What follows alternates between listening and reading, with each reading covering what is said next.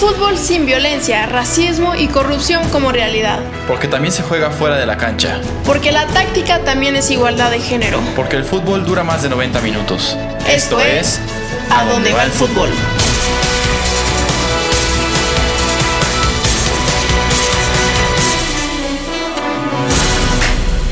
Mi queridísima audiencia, hoy estamos extremadamente emocionados. Desde aquí veo la cara de, José Carlos, este, que yo creo que me quiere matar con esta pequeña introducción. Pero bueno, no, eh, sí estamos muy emocionados porque hoy tenemos un excelente capítulo. Em, y quería hacerlo como una adivinanza. Este, entonces, a ver si ustedes, querida audiencia, y aquí, bueno, Alberto tal vez eh, nuestro invitado especial lo sepa, pero no sé si José Carlos lo sepa, entonces voy a poner a prueba a José Carlos. Eh, a ver, José Carlos, el tema que hoy vamos a hablar es un tema muy actual eh, y que ha estado, digamos que, manchado por ciertos asuntos. Entonces, sé que mis descripciones son perfectamente bien y buenas, pero no sé si podrías adivinar de qué vamos a hablar hoy. Pues esto se acopla muy bien al juego deficiente de la selección mexicana, ¿no? O, me estoy equivocando. No, ¿cómo voy a querer evocar a la violencia hoy, Mariana? Si acaba de ganar la selección, estamos en el mundial y pues no, no hay que, no hay que tener mal humor hoy. Y pues aquí José Carlos Quintal, su yucateco de confianza, introduciendo el tema de hoy que nos compete, ¿no? Eh, me equivoqué, no adiviné bien la adivinanza de, Mariana, válgame la redundancia, pero hoy tenemos que hablar de las barras las barras bravas, origen, pasión y fútbol. Y para hablar de ello contamos con un invitado de lujo que como mencionó Mariana, a todas luces ha vivido y estudiado el tema a profundidad. Alberto Guerrero, ¿cómo estás? ¿Qué tal Mariana, José Carlos? Muchísimas gracias por la invitación. Bien, la verdad muy gustoso de hablar con ustedes sobre este tema que pues en su oportunidad ha sido abordado de manera sectaria, por otro lado de manera eh, inclusive arbitraria por diferentes comentaristas, pero que no han tomado una perspectiva, vamos a decirlo de esta manera, de un análisis quizás neutral desde, desde la vivencia del propio barrista, desde desde el propio ciudadano que se, se mete en un movimiento social y creo que esto es más importante abordarlo de esta perspectiva. Claro que sí, y por eso estamos aquí, sobre todo para tener polémica y no estar sesgados. Y bueno, querido Alberto, antes de entrar de lleno al tema, platícanos un poco de ti, por favor. Pues muchísimas gracias, pues yo soy Alberto Guerrero, en su momento fui barrista de los Pumas de la UNAM, ahorita pues soy este funcionario del Ayuntamiento de Morelia, estamos trabajando el área de deportes este, como director de infraestructura deportiva del Instituto Municipal del Deporte. En su momento también fui director de política de seguridad de la Policía Morelia. Eh, mis, temas principales pues, son investigación en temas de seguridad y pues obviamente también he tenido experiencias en otros espacios, ¿no? También como analista político, como analista de seguridad y pues como un aficionado más al fútbol que realmente desde niño viví esta pasión y que pues muchas veces lo a veces lo quiere uno hacer un lado para vivirlo de otra perspectiva, pero créeme que pues es una pasión que no se deja y que bien me lo decía una persona muy querida, normalmente no puedes abandonarlo. Te sigue permeando aun cuando tú te trates de de meter un poquito más en el fenómeno. Muchas gracias, eh, Alberto. Me quedo mucho con, con esta frase que dices de que por más que uno trata de abandonar al fútbol, el fútbol siempre termina viniendo a uno. Y creo que es justamente parte de, de esta vivencia de aficionado, de poder alentar a nuestro equipo, sea sin importar la situación geográfica, sin importar si el equipo está jugando bien o mal, Em, es una pasión muy, muy fiel. Entonces, eh, justamente hablando de, la pasión em, que uno tiene, em, quería preguntarte si nos podrías platicar sobre cuál es el origen de, de las barras bravas. Es decir, creo que ahorita hay una idea o tenemos una idea que puede ser muy con muchos prejuicios o puede ser que ha evolucionado esta idea. Entonces, cuál es el origen, qué objetivo tenía a su creación y justamente qué tanto difiere de lo que hoy soy, son, son hoy en día. Pues fíjense, el origen de las barras bravas, por ejemplo, en México se remonta al año por ahí del año 95, 96, cuando pues eh, muchos aficionados pues de alguna manera vivían el fenómeno desde porras muy tradicionales, pero en ese cambio generacional que también algunos clubes apoyaron en ese sentido, el Club Pachuca pues fue uno de los primeros o de los pioneros que trajo el movimiento, trayendo gente tanto de Argentina como de Costa Rica, para, digamos que impulsar el fenómeno. Y por el otro lado, pues muchos aficionados que en su momento seguían el fútbol argentino, todo el colorido. Yo, por ejemplo, llegaba de Ciudad Universitaria los domingos en la tarde y me ponía a ver todo el fútbol argentino en la tarde cuando lo pasaban en Fox Sports. Este, y, y, se quedaba uno impregnado de esos cánticos, de esa fiesta, de esa alegría que había en las tribunas argentinas o tribunas chilenas, y pues quería uno algo similar a ello. Entonces, pues poco a poco se fue permeando la idea, pues surge en ese momento eh, del año 97, 98 la Rebel de Pumas, por el otro lado también surge la barra ultratusa del Pachuca y surgen otros movimientos culturales como por ejemplo la Libres y Locos de Tigres, la Adicción, la Monumental del América, en su momento también la Fenomenal, surgen diferentes espacios precisamente derivados de esa monotonía que ya tenían las este, porras familiares, por decirlo de esa manera, que también se convirtieron en algunos cotos de poder.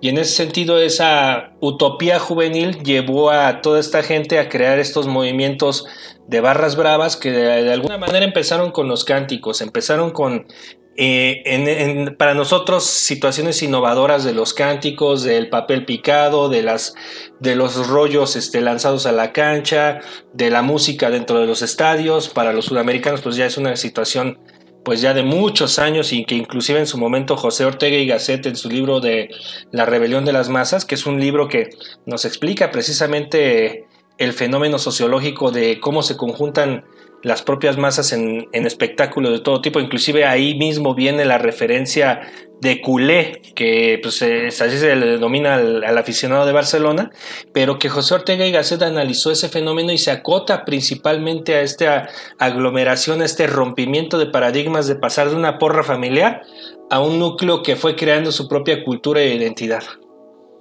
Y creo que estás en lo cierto, Alberto. Sobre todo si, si lo vemos como un elemento social, eh, podemos enmarcarlo a, algo que, abona al fútbol, a nuestro fútbol mexicano, a que tenemos hoy en día. Eh, más que nada a toda esta parte de, alentar, ¿no? Los cánticos, la, cizaña que se le mete al rival. Eh, todo esto, o sea, lo hemos vivido y sabemos que abona muchísimo. Sabemos que es parte de la pasión y el ambiente que tiene un estadio de fútbol. Y, y pues digo, a mi parecer, es posible desligar eh, toda esta polémica que ha, que ha, habido alrededor de las barras, sobre todo el elemento violento. Todos estos episodios que han habido en el siglo XXI, eh, los saco a colación porque pues está con el reflector a, todo lo que da. Pero pues recalco y abro, la, abro el debate otra vez.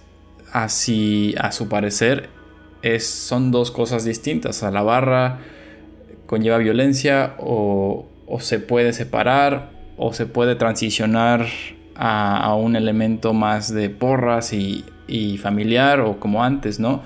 Em, yo aquí dejo, dejo mis cartas sobre la mesa y también en los, comentarios, querida audiencia, pueden, pueden argumentar y, o, incluso gritarme, ¿no? Como gusten. Alberto, te cedo el espacio. Fíjate que, es una muy buena polémica porque, por ejemplo, en el caso de las porras familiares, y lo pongo entre comillas, pues había también peleas. O sea, por ejemplo, cuando yo pertenecía a la porra Plus de Pumas, era una porra muy brava, muy que con gritos al unísono que hoy nos estaría, este, digamos que hasta prohibiendo la Comisión Nacional de Derechos Humanos, derivado precisamente de ese juego de palabras que se tenía con los jugadores y los jugadores antes no tenían una piel tan sensible como ahora, pues mm, de familiares no tenían nada. ¿Por qué? Porque había peleas, por ejemplo, con la porra del Cruz Azul, con la porra del América, con diferentes este, grupos familiares, ¿no? Y en ese sentido, pues la violencia en los estadios siempre ha existido, o sea, realmente Aquí la situación es que a veces en ese al calor de la batalla, esa significación del bueno y el malo o, de la, o del fenómeno sociológico o inclusive hasta teológico del bien contra el mal, los buenos somos nosotros, los malos son los de enfrente, siempre va a ser así, lo veas por donde lo veas, pues de alguna manera ese, ese objetivo se cumple, ¿no? En estas circunstancias y en este, en esta, eh, digamos que en este fenómeno, pues prácticamente es una demonización, como lo señalaba, bien contra el mal, el asunto de, de, la creación de estos grupos sociales y culturales, pues precisamente es crear una apropiación de todo ese sentido, de ese, todo ese colorido que quizás las porras familiares no pudieron permear en algún momento y que en esa situación los chavos que de aquella época que hoy somos cuarentones o cincuentones, pues de alguna manera nos fuimos metiendo y engendrando esa expectativa de, de ver cómo generábamos un aspecto netamente cultural e inclusive utópico, ¿no? Y, y no siempre ha sido una situación de violencia, o sea, realmente una perspectiva de algún, de algún modo tiene que ser separada de, ciertas cosas, ¿no? Y las rivalidades no necesariamente tienen que ser violentas, o sea, al final de cuentas, muchas de las barras en su momento hicieron hasta amistad con otros grupos, ya después hubo diferencias, por ejemplo, en el caso concreto de Pumas, en algún momento hizo mancuerna con la Libres y Locos de los Tigres o, o viceversa y posteriormente vinieron sus malos entendidos que han derivado en situaciones de violencia, pero no siempre debe de ser digamos que un punto donde se relacione barras con, con fenómenos delictivos, con situaciones de patología social o, o de alguna manera con una perspectiva social. Yo creo que ahí es una circunstancia netamente cultural y creo que hoy en día en nuestro país pues el fenómeno de las barras es una perspectiva totalmente ideológica. Sí, no, eh, muchas gracias Alberto. La verdad es que coincido completamente contigo en, esta parte de es literal el bien contra el mal según quién sea el bien y según quién sea el mal en, ese caso. Pero creo que yo también, em, además de esta parte teológica e ideológica, añadiría em, el tema de género. Creo que ah, este concepto de barras está muy relacionado sí, sin duda, con violencia, pero también creo que es una vil expresión de masculinidad.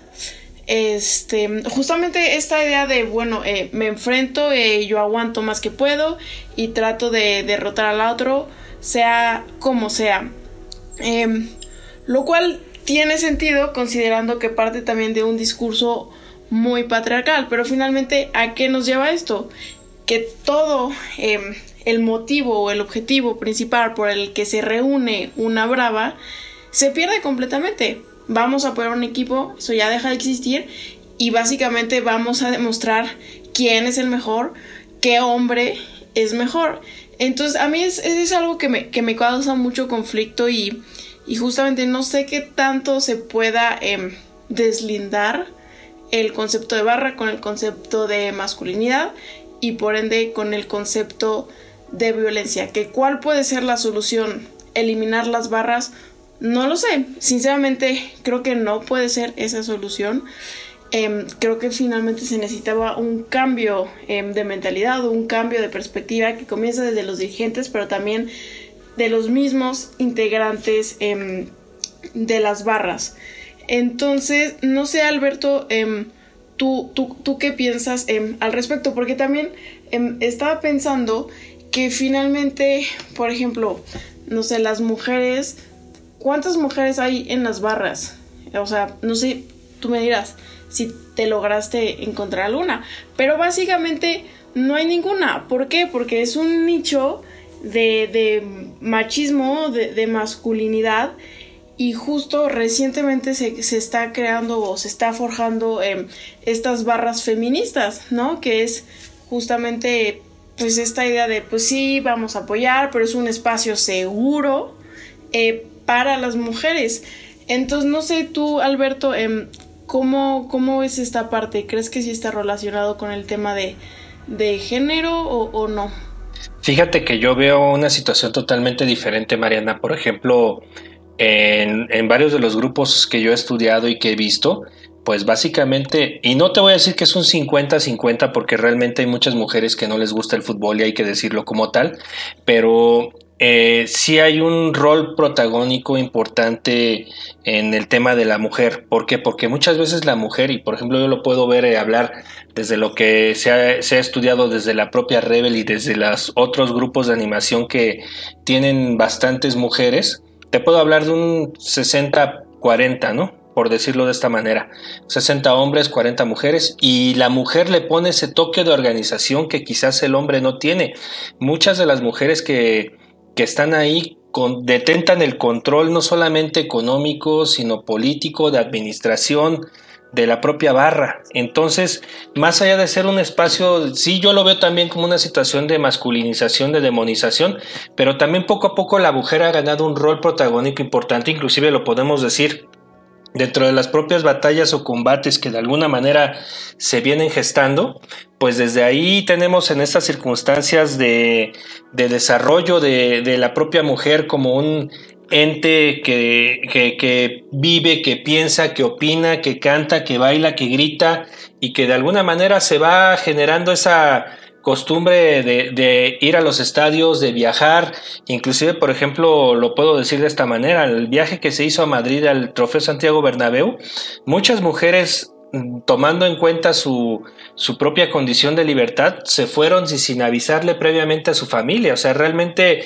hicieron uso de esa libertad para viajar y para demostrar a sí mismas y a sus familias que ellas sentían la misma pasión y amor por un equipo. Y entonces creo que desde ahí partimos para tener este efecto interesante de, de el papel y la participación de la mujer. En ese sentido, yo lo veo más enfocado precisamente a, y por algunos grupos feministas, en efecto, buscar ese espacio seguro, buscar esa situación de, de que no haya un acoso sexual en contra de la mujer, que también pasa por las situaciones netamente de seguridad de los estadios, porque muchas de las, mucho del acoso viene también derivado de situaciones de seguridad desde el ingreso a los propios estadios, desde los filtros de seguridad, y que inclusive muchas de las mujeres pues también de alguna manera reflejan esta perspectiva de, de cambio y de control social al rebelarse en contra de este patriarcado que muchas veces les pone ese rol, pero también se revelan a su propio matriarcado. ¿Por qué? Porque el, el efecto del fútbol siempre ha sido una situación netamente masculina y cuando la mujer invade ese espacio,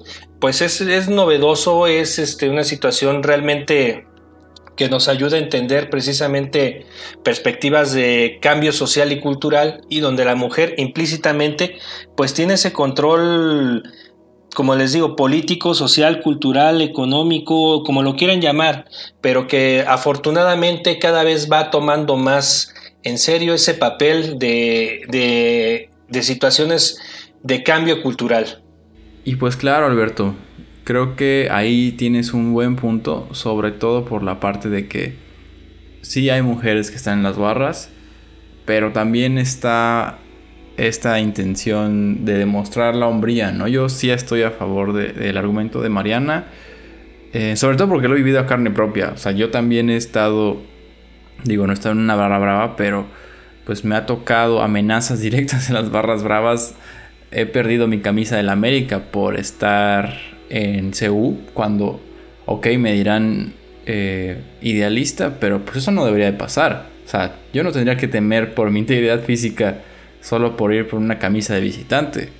Cuando muchas veces me han eh, eh, amenazado con, con, con, golpearme, ¿no? Con, con, miles de cosas más. Y yo, o sea, de verdad que sin, sin ningún tipo de provocación, sean ese tipo de episodios. O sea, sí siento que es algo ya irracional. Creo que otra vez reitero, se puede desligar de, de todo este elemento de apoyo, de, porras, de, pasión, porque pues la pasión la tenemos aquí los tres. Y no estamos aquí dándonos de golpes, ¿no? Solo porque uno le vaya a Venados, otro a la América. Tú también le eh, vas a la América, no te hagas. Me descubrieron, pero aquí no, no pueden haber desacuerdos. Nunca, nunca es tarde, Mariana, nunca es tarde.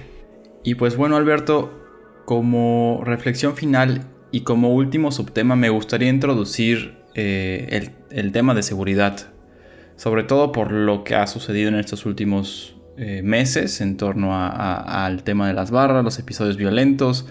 ¿Qué podemos hacer? ¿Por qué la solución que muchos analistas deportivos y autoridades, tanto federales cómo diputados, eh, llámese también la autoridad estatal eh, de, de Querétaro, Mauricio Curi, han sugerido la extinción total de estas barras en conjunto con medidas anunciadas por la Liga MX de incluir tecnologías de identificación facial, eh, el Fan ID. Eh, o sea, realmente abonará a nuestra integridad física tener todas estas bases de datos de, miles de personas con el fin de mitigar eh, la violencia o, mitigar todos estos futuros episodios de, violencia. Y además, ¿qué implica? O sea, se vulnera algún principio, se vulnera algún derecho que, nosotros tenemos como individuos creo que esto eh, sería un conglomerado de, preguntas que, pueden abonar a, la, reflexión de, pues, de nosotros tres y de toda la, querida audiencia. Alberto, el espacio es tuyo. Adelante, Carlos. Pues mira, un asunto muy importante en, en toda esta reflexión es ¿Realmente la solución es extinguir a los grupos sociales y culturales? Yo creo que no, yo creo que se fueron por la más fácil. Ya hay una cultura creada, ya hay una todo un conglomerado de ideas, de tradiciones, inclusive, que muchas tradiciones se pueden romper, ¿no? Pero en este sentido yo creo que se fueron por la más fácil, que es la de tratar de extinguir y de, y de alguna manera de, de prohibir la entrada de estos grupos organizados a los estadios hasta que no hubiera una situación de identificación. Yo como en su momento se lo he comentado a varios de los grupos o varios de los este, eh, barristas que me han consultado, pues básicamente es que los propios clubes les enteren a ellos a quién o con quién se van a compartir estos datos, derivado de esta situación de, del derecho a la intimidad que todo ciudadano tiene, que es un derecho humano. Entonces, saber a quién se le va a compartir estos datos este, de alguna forma, sobre todo si, si van a ser compartidos con secretarías de seguridad pública, con fiscalías, para cruzar los datos.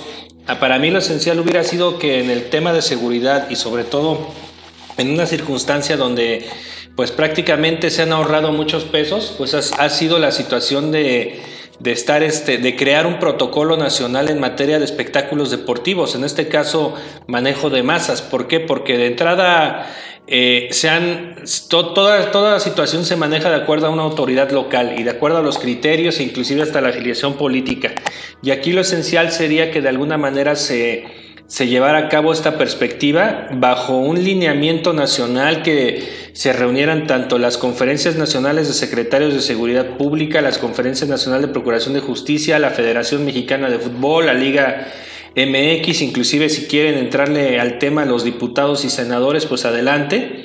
Pero el chiste de alguna manera es que se crucen todos estos datos y todas estas experiencias y obviamente tomando un punto muy esencial, partir desde el propio aficionado de fútbol, del aficionado que vive cada ocho días o cada quince días estos fenómenos y que de entrada pues no tiene esa voz que lo escuche, no tiene esa circunstancia de que de alguna manera sean eh, personajes que sean escuchados, por ejemplo, se pueden retomar, como les comentaba en algún momento, los términos en los cuales el Congreso de Morelia del año 2001 se, se quedaron para la situación del control de los este, aficionados. Obviamente se tienen que adaptar a una etapa posmoderna como la actual que vivimos, pero sí retomar acuerdos anteriores que había y sobre todo estandarizarlos a la época que tenemos, porque Decir que extinguir estos grupos es muy fácil, inclusive para mí sería ilógico porque también estás vulnerando el derecho de libre asociación que todo individuo tiene. Entonces partimos que el, fútbol siempre está buscando estar en un universo jurídico aparte del que habitualmente tenemos y eso pues realmente es lamentable porque pues se pasan por el arco del triunfo prácticamente todas las perspectivas sociales y jurídicas de nuestro país. Entonces, Mariana, no sé si gustas añadir algo como forma de cierre. La verdad es que ha sido un capítulo eh, súper interesante. Te agradecemos muchísimo, Alberto, eh, por estar aquí. Y pues creo que es, más bien nos llevamos una reflexión, ¿no? Es qué, qué podemos hacer para evitar que este tipo de, acontecimientos em, vuelvan a suceder creo que más allá de un análisis pues muy general hay que ir, pues sí, hay que hacer una introspección también y hacer un análisis sobre todo sociológico, ¿no? Este de por qué hay este tipo de conductas, este y cómo hacer para erradicarlas de cierta forma. Em, recuerdo que en, unas pláticas tú y yo, em, José Carlos, hablábamos de, del tema de seguridad, de si valía la pena, em, por ejemplo, o podrían funcionar estas nuevas medidas que, que, se van a implementar. No lo sé.